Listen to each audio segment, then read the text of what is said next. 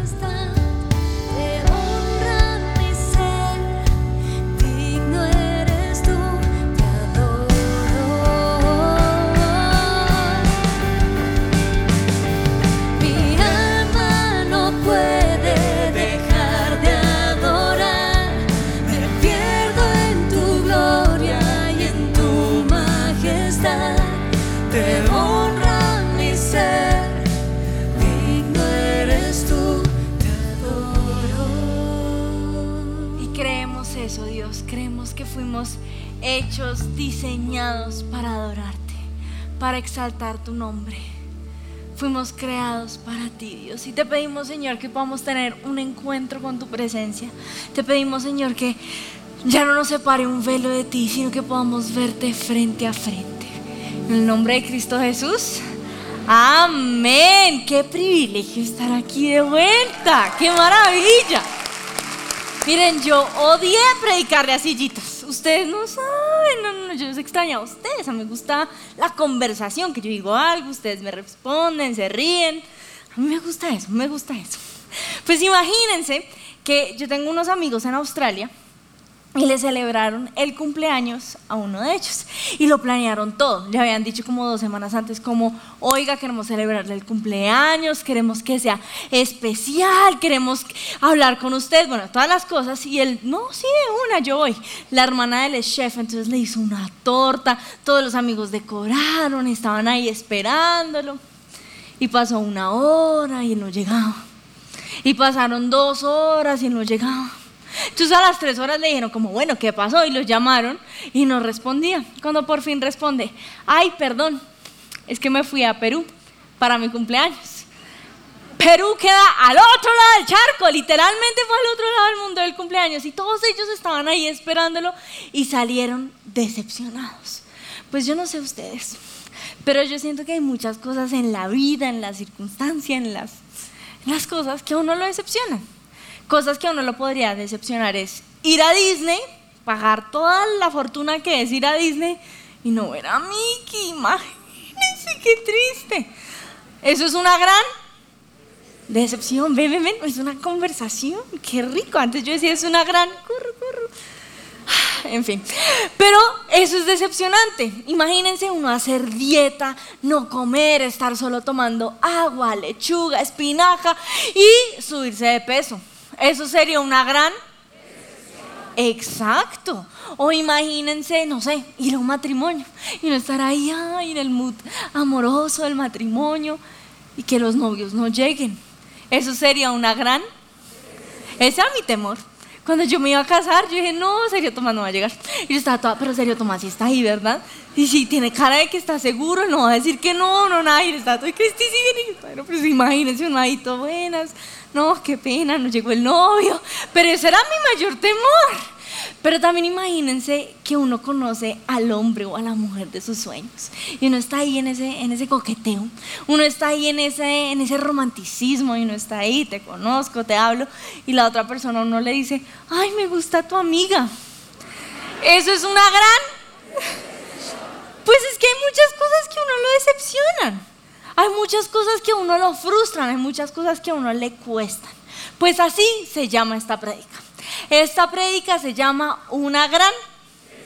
Muy bien, ya me entendieron, ya estamos aquí conversando. Pues imagínense venir hasta acá, hasta el lugar de su presencia. Uno viviendo en Chía, Suacha, Kennedy, Usme, yo qué sé, uno viviendo en todo el lado de Bogotá y tiene que venir hasta acá, al lugar de su presencia y no se encuentra con la presencia de Dios. Qué gran.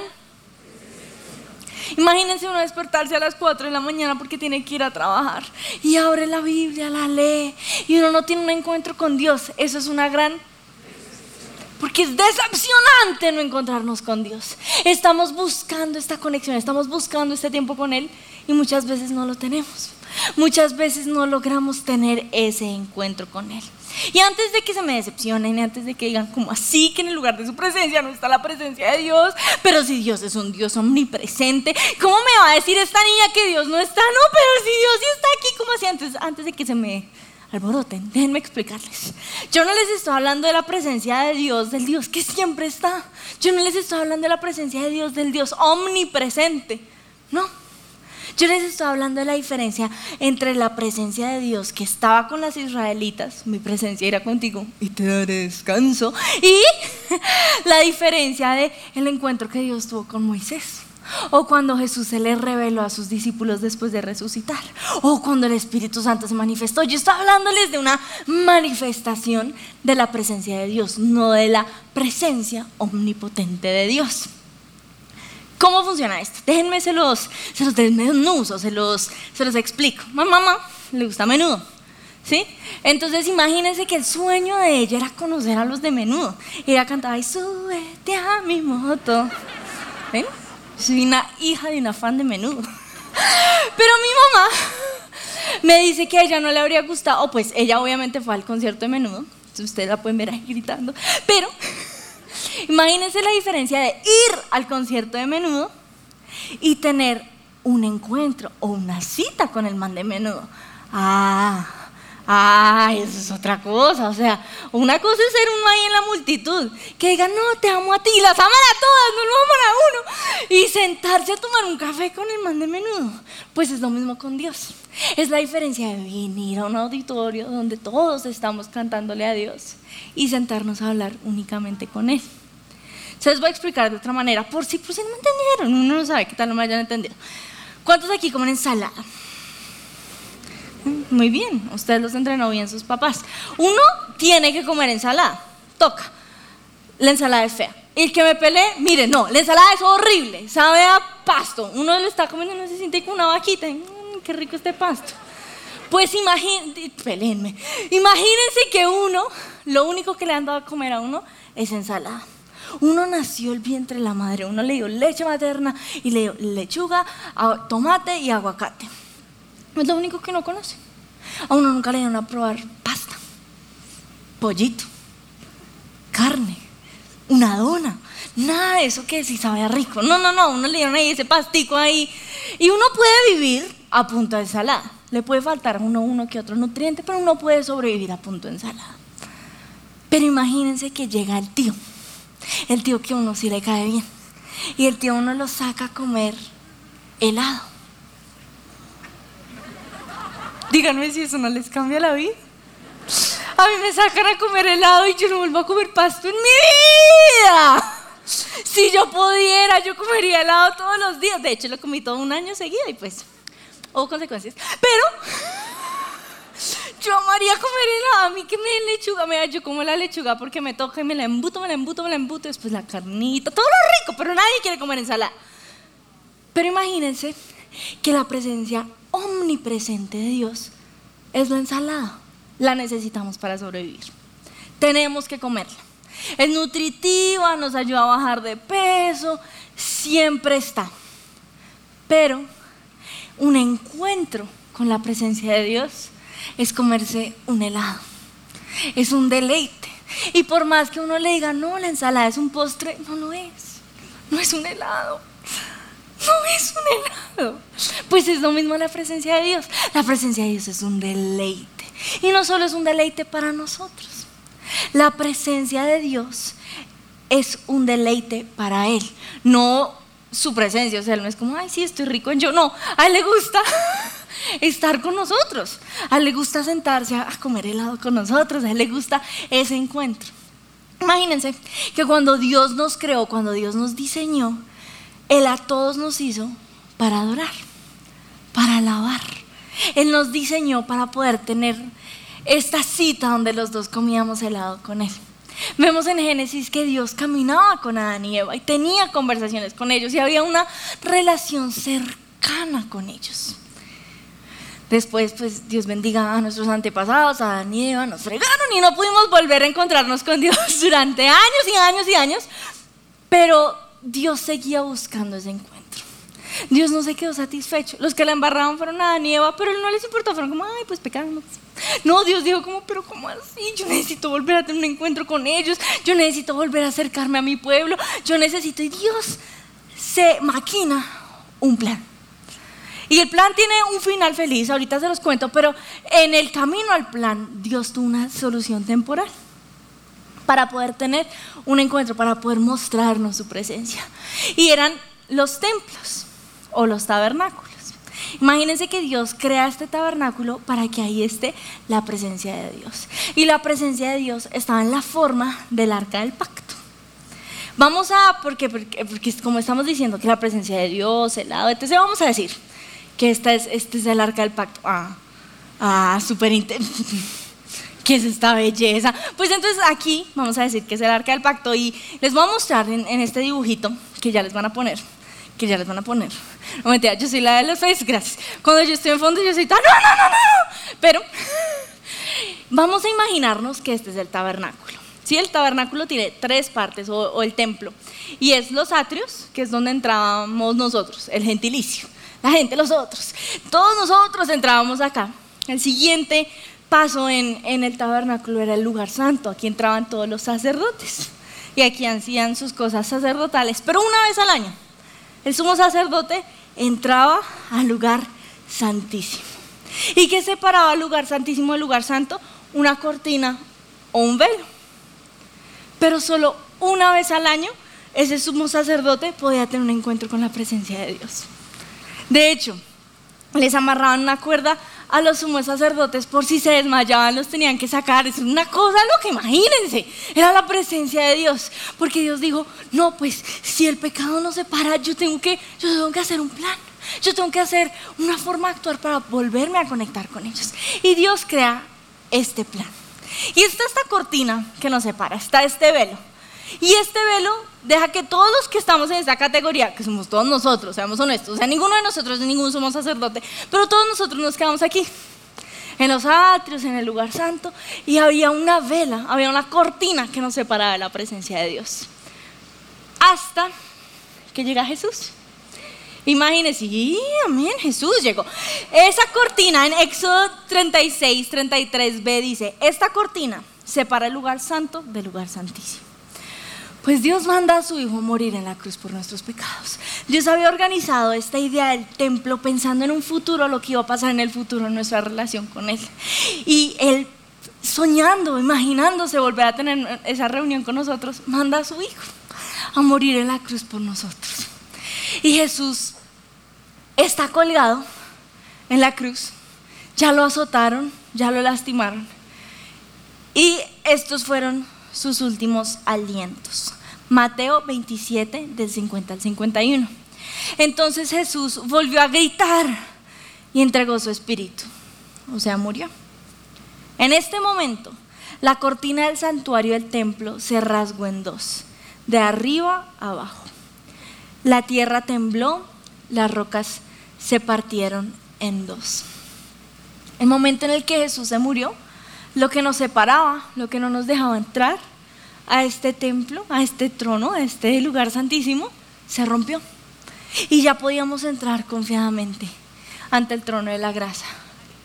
¿Cómo lo sabemos? Pues Hebreos 4:16 dice, así que acerquémonos con toda confianza ante el trono de la gracia de nuestro Señor. Pues imagínense eso.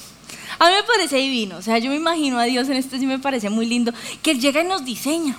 Dios llega y dice, no, voy a hacer a la humanidad. Yo no habría hecho a los humanos. O sea, todo lo que Dios pudo haber hecho, ¿para que nos hacía a nosotros? Pero a Dios, a Dios le caímos bien. Dios igual nos diseñó y Dios está ahí diseñando al humano. Y está así, ay, no, tan lindo, Camilo, no presiona. Ay, miren a este, le parecemos lindos. Nos hizo deformes, nos hizo una cara de una forma, la otra de la otra, y le parecemos hermosos. Y Él nos mira y, ah, su creación y porque nos crea para tener una relación con nosotros, para sentarse a comer helado con nosotros. Dios nos crea para, para estar aquí, para estar cercano a nosotros. Y Él está emocionado, pero nosotros pecamos y nos alejamos de Él. Pero Él dice, no importa, voy a crear un tabernáculo y en el tabernáculo voy a tener un encuentro con ellos, sí con uno, pero, pero me voy a poder ver con ellos. Y después pasa el tiempo, Él dice, listo, voy a mandar a mi hijo a morir en la cruz para poder volver a tener esa cercanía con ellos, para poder volver a hablar con ellos, para poder tener esa relación íntima, porque somos un deleite para Dios. Y cuando Dios hace todo esto, Él está emocionado. Y Él viene hasta el lugar de su presencia y está aquí feliz, buscando un encuentro con nosotros. Pero a veces no lo tiene. Qué gran, qué gran decepción. Hizo esto, movió el cielo y la tierra, rasgó el velo. Y no tenemos un encuentro con Él. Pues les voy a ser honesta. Les voy aquí a abrir mi corazón. Antes de, su presencia en casa, tuve momentos donde a mí me costó conectarme con Dios. Estaba ahí como que sí, como que no, como que luchaba y, y todos hemos pasado por ahí, como que no viene y no está ahí pensando en la sopa, del almuerzo. Ay, no, no, no apagué la sopa. Si Dios te amo. Ay, pero ¿será que se me quema? no, yo que le voy a dar de almuerzo esta semana porque a todos nos ha pasado, se nos olvida. Venimos y, nos desconectamos. Pero lo que a mí sí me costó fue su presencia en casa. ¡Ay, qué vaina tan difícil! Yo ahí ponía música, saltábamos, bailábamos con Checho, ay, pero yo le hacía huelga a Dios cada ocho días. Yo le decía, ay Dios, esto no me gusta. No, le estoy pasando bueno. Oh, Dios, la presencia, la virtualidad, la detesto. Yo odiaba conectarme por una pantalla, odiaba no poder venir.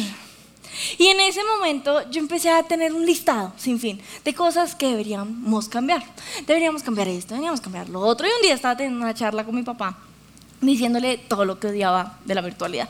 Y yo, no, no me gusta esta canción, creo que deberíamos cambiar esto, creo que deberíamos mejorar lo otro, no me gusta cuando este canta, no me gusta cuando este está, no me gusta, no me gusta, no me gusta, no me gusta, no me gusta, no me gusta, no me gusta. Y él me dijo, así en su tono, Andrés.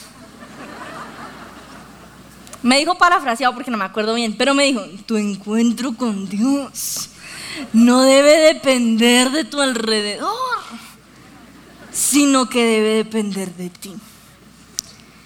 Después me dijo, si tú logras vencer la prueba de la iglesia virtual, vas a poder conectarte con Dios donde sea. Y si me lo permiten, si me permiten ser así tan confianzuda y meterme a su rancho, yo quisiera decirles, tu conexión con Dios no debe depender de tu alrededor. Si tú logras pasar la prueba de la virtualidad, bueno, ya la pasamos, pero si tú te puedes conectar solito en tu cuartico leyendo la Biblia, vas a poder conectarte con Dios donde sea.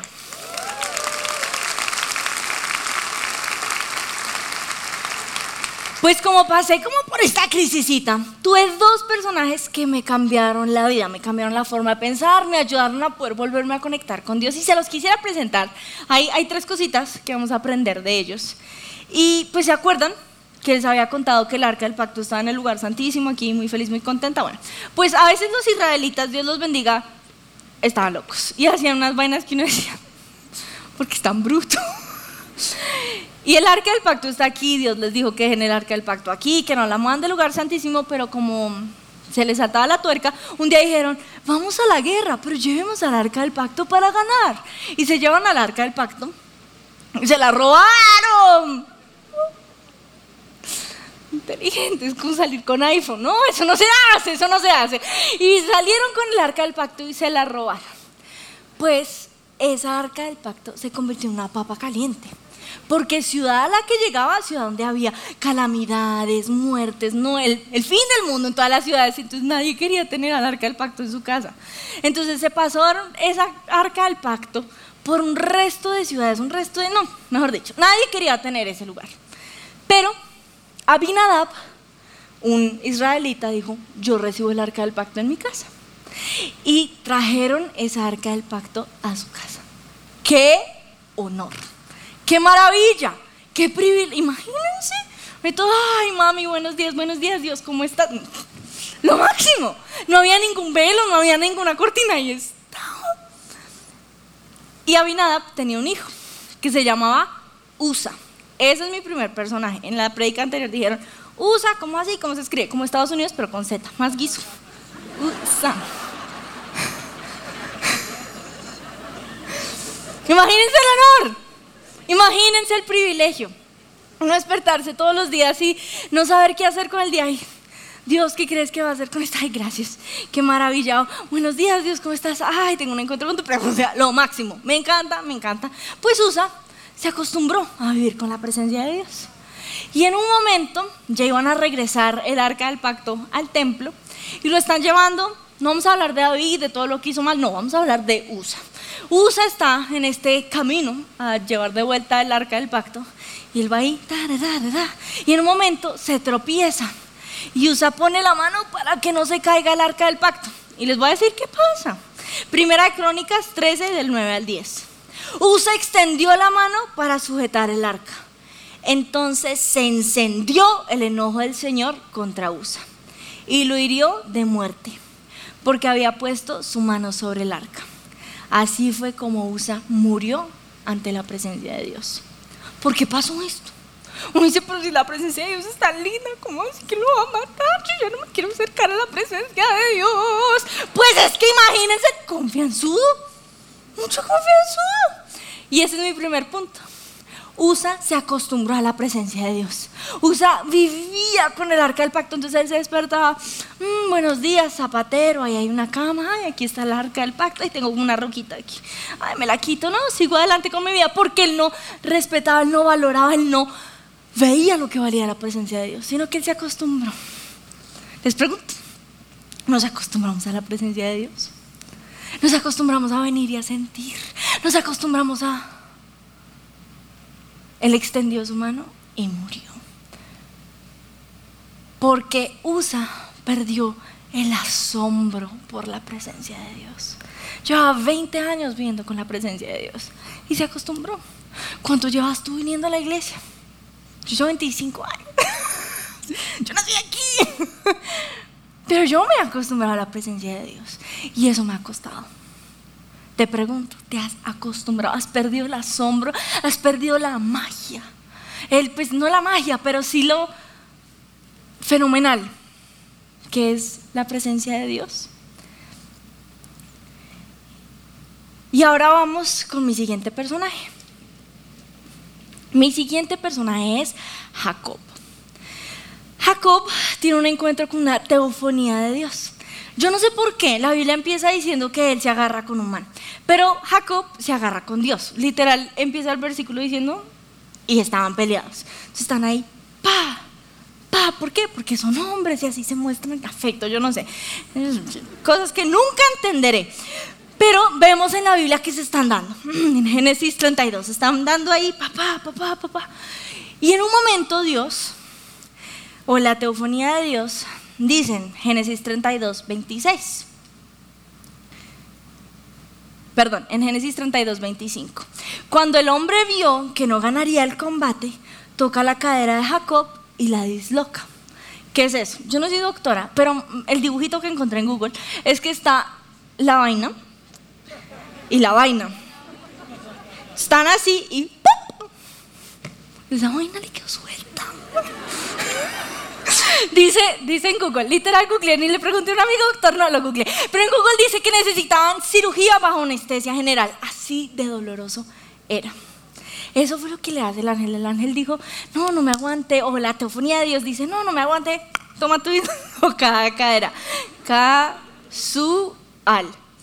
Y esto me lleva a mi segundo punto, la segunda cosa que aprendemos de estos dos personajes. Y la primera que aprendemos de Jacob. Jacob hizo un sacrificio de alabanza. ¿Por qué? Porque Jacob le estaba doliendo, pues no sé su merced, pero yo no estoy dislocada. Tengo un ligero dolor en el pie y estoy, ay, ya, ya me duele estar pero no estoy dislocada. Pero Jacob estaba dislocado Y aún así seguía aferrado al ángel, aún así seguía agarrado a él. Ya les, ya les sigo contando qué sigue haciendo, pero eso me lleva a mi siguiente punto. Y está en Génesis 32, 26. Luego el hombre le dijo, déjame oír, déjame ir, pues ya amanece. No te dejaré ir a menos que me bendigas. O sea, este man está adolorido. Le duele como para tener una cirugía y no lo está soltando. Eso es lo que tenemos que aprender de Jacob. Número uno, tiene un sacrificio de alabanza, le duele, le cuesta, no es fácil. Pero número dos, no te dejaré ir hasta que me bendigas. Y es que esa tiene que ser nuestra actitud con Dios. Como así que llegamos, no me logré conectar, estaba pensando en la sopa, pero me voy. Pues sí, tendré un encuentro con Dios pasado mañana y si pasado mañana no existe. Y si no vuelves a tener un encuentro con Dios, ¿vas a seguir así?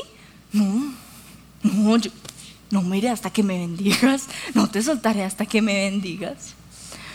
Y el tercer punto está, es el que les acabo de ver.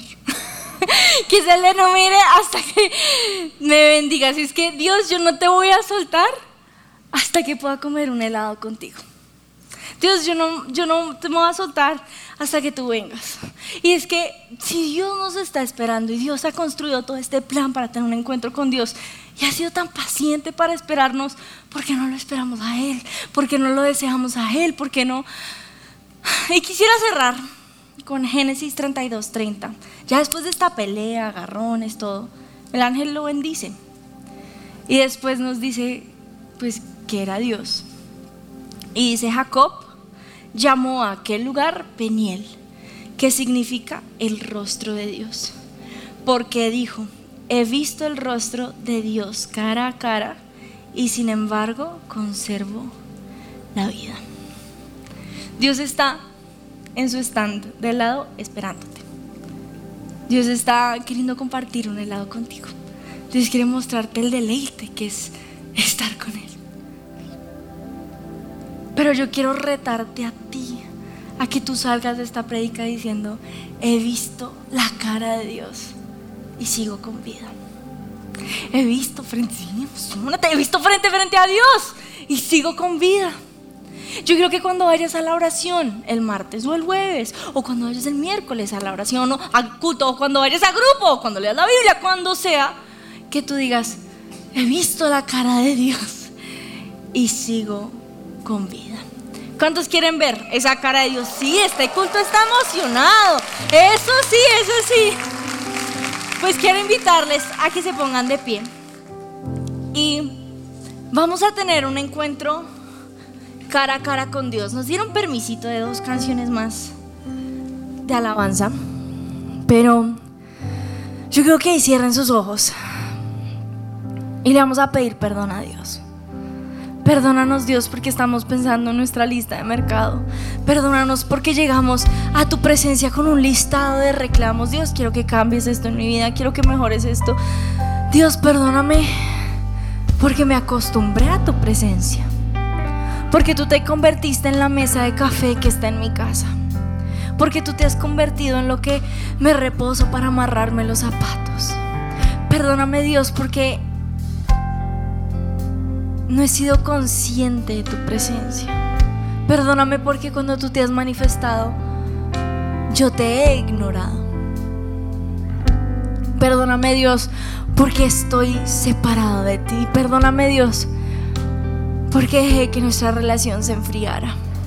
Sí, puede ser culpa de la virtualidad, de no venir, pero me enfrié.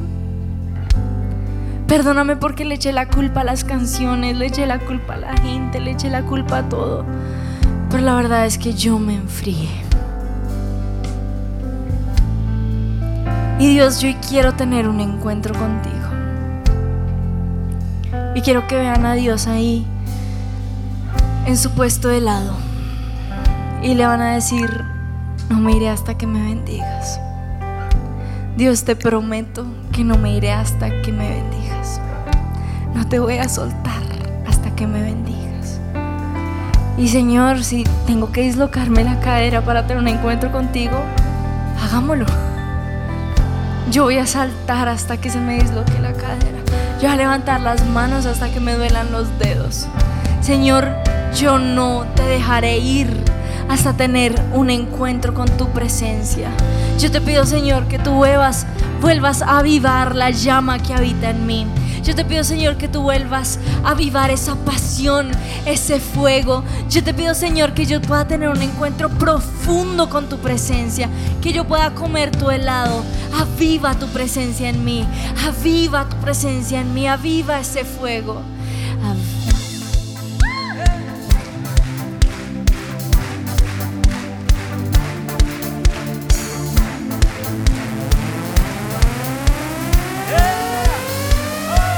saltando.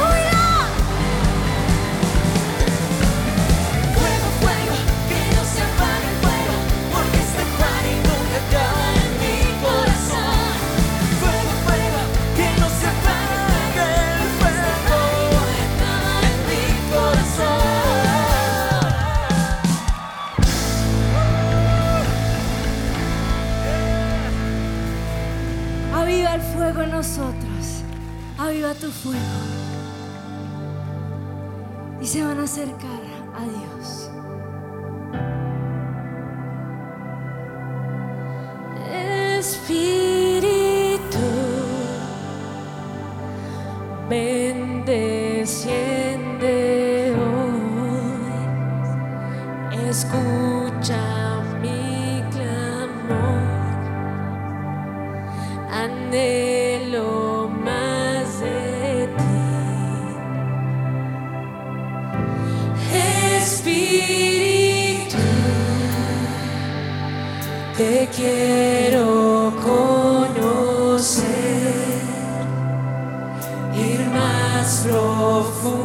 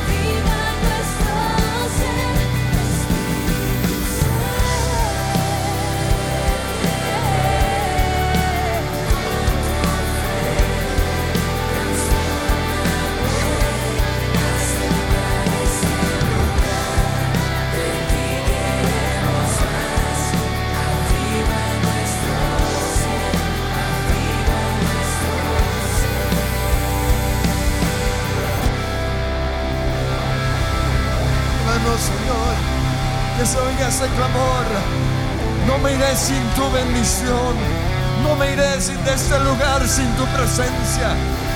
No quiero, Señor, el ángel. Quiero tu gloria. Quiero tu presencia.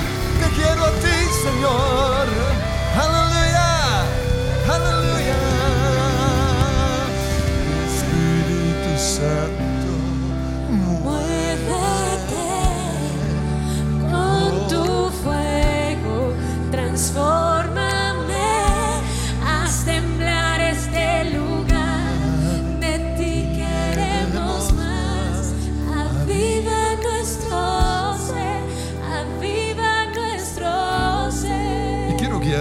A los que nos acompañan hoy por primera vez. Y es, eres tú, permanece de pie. Lo mismo los que están en el cuarto, quinto piso y en las casas. Bienvenidos, bienvenidos. Queremos extender las manos sobre ellos. Padre Dios, te pedimos que en este momento puedan tener un encuentro con la cruz. Que puedan ver que En la cruz Jesús ya pagó el precio por nuestro pecado, por nuestra enfermedad, por nuestros problemas y que te puedan recibir ahora mismo. Ámalos. Que el velo ahora mismo se abra y puedan verte. Quiero guiarles en esta oración. Todos vamos a orar con ustedes. Digan conmigo, Padre Dios, quiero verte. Deseo oírte. Gracias Jesús por morir en esa cruz, por mis pecados. Recibo por la fe el regalo de la salvación. Y creo que soy perdonado, que soy hijo de Dios, que soy salvo. Amén. Y queremos darles un fuerte aplauso si es su primera vez con nosotros, lo mismo los que están conectados, pero también queremos que sean los primeros en salir. El pasillo nos están invitando a tomar unas once, queremos darles un regalo. Cinco minuticos va a tomar. Y en los que están en casa, en unos segundos, unos minutos va a venir su presencia aquí. Así que estén ahí a la expectativa. nosotros una vez más levantamos las manos y quiero que le digan al Señor, no me iré sin tu bendición. No me iré, Señor, sin experimentar tu gloria. Y pónganse una vez más de pie, adórenle, adórenle, aleluya, aleluya. Aleluya, aleluya. Aleluya, aleluya. Derrama de tu fuego, Dios. Oh, yo anhelo más y más de ti. Te deseo.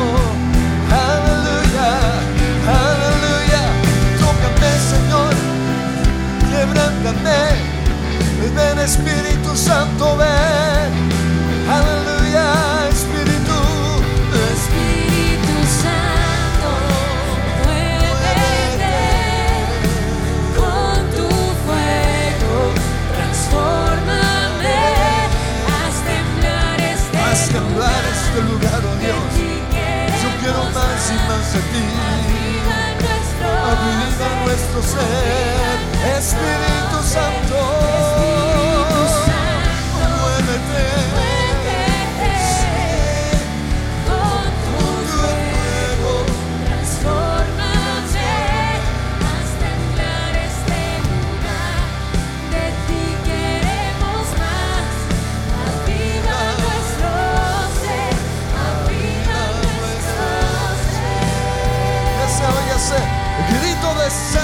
De gozo.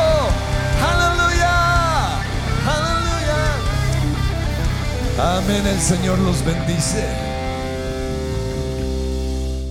En el mes de la Biblia encuentra todo lo que necesitas para tu tiempo con Dios. Biblia tipo journaling, kit de Bible journaling, colores y mucho más. Te recomendamos nuestro autor del mes. El pastor Andrés Corson nos trae su nuevo libro La oración es la clave del éxito, en el cual aprenderás a apasionarte por la oración. Y para los niños, el libro Yo Soy encuentra 40 razones para que tus hijos confíen en Dios. Endulza tu día con nuestros snacks. Brownie con arequipe, galletas cafecitas y maní hatsu.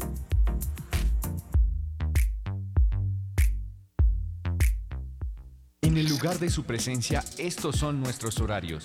Miércoles 5 de la tarde y 7 de la noche. Sábados 3 y 5 de la tarde y 7 de la noche. Domingos 7.30, 9 y 40 y 11 y 50 de la mañana. 2 y 4 de la tarde. Oración martes y jueves 6 de la mañana. Los esperamos.